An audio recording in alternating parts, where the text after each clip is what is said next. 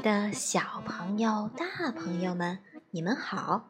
我是你们的好朋友猫猫妈妈。今天，猫猫妈妈要和你们分享一个妖怪的故事。小朋友们，你们害怕吗？我们一起来看一看这个妖怪到底是什么样的。啪啦啪啦山的妖怪，白猪鲁鲁从山上滚滚滚滚滚下来了。他只说了三个字就昏倒了，有妖怪。村民赶紧把他抬到医院。过了好久，鲁鲁终于醒过来，头上肿起的两个包还是很痛，摔断的腿可就更痛了。大家都来探望他，老村长也来了。他紧张地问鲁鲁：“到底发生了什么事？”有妖怪。鲁鲁害怕地说：“我我我去长脖子村收钱，发现天快黑了，就从啪啦啪啦山抄近路回来，没想到却迷路了。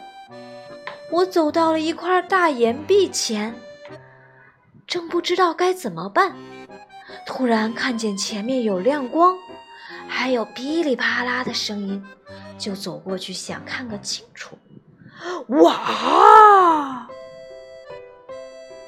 吓死我了！一只妖怪冲过来，它有十个人那么高，像炭一样黑，全身长满尖刺，眼睛射出绿光，捂着利爪，露出一嘴大牙。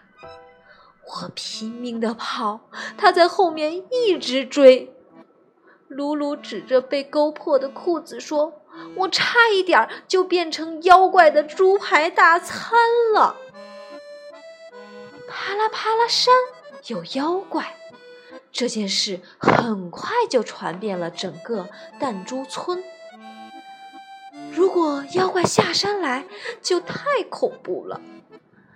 弹珠村的村民开始想各种办法保护自己，倒霉的事儿却不断的发生。一定是妖怪在诅咒我们，老村长紧张地说。平常不听话的小孩都担心妖怪会来找他。再不去睡觉，妖怪就来找你了。再欺负妹妹，就叫妖怪把你抓走。再吵，就把你送到妖怪那儿当玩具。哼！妖怪最喜欢吃挑食的小孩儿，再调皮就把你送到山上去。快去写功课！妖怪都吃不用功的小孩儿。整个弹珠村乱成了一团。这时候，两只豪猪走进村子里，到处打听鲁鲁住在哪。老村长听到他们刚从啪啦啪啦山下来。急忙问：“那里不是有妖怪吗？你们是怎么逃出来的呀？”妖怪没看到呀。豪猪说：“只有一只大白猪在惊叫。”另外一只豪猪说：“就是呀，我们正在生火，突然感觉有东西靠近，还没看清楚，就听到一声尖叫。”一只大白猪一边跑一边叫，包包掉了也不管。我们追不上它，只好下山把它的包包送来了。大家恍然大悟，终于知道发生了什么事儿。